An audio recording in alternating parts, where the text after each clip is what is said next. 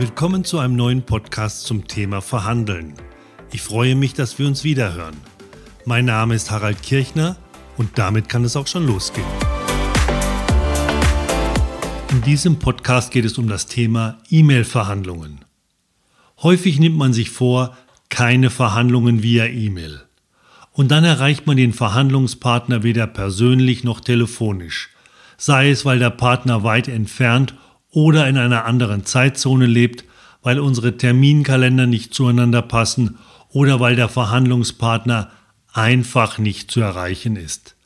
Und schon schicken wir eine brillant verfasste E-Mail an unseren Verhandlungspartner, in der wir alle offenen Punkte ansprechen.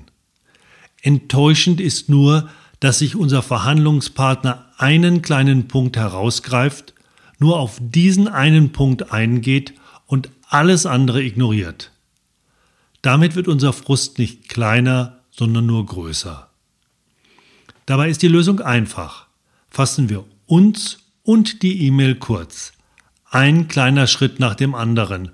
Eine E-Mail pro Schritt, anstatt alles in eine E-Mail zu verpacken. Sprechen wir ein, maximal zwei Punkte in einer E-Mail an.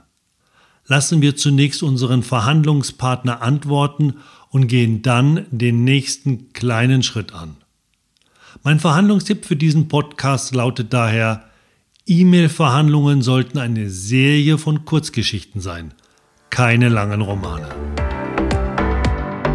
Das war ein neuer Podcast zum Thema Verhandeln. Ich wünsche Ihnen weiterhin gute und erfolgreiche Verhandlungen. Mehr über unsere Trainings erfahren Sie unter smart-fox-training.de. Mein Name ist Harald Kirchner und wir hören uns.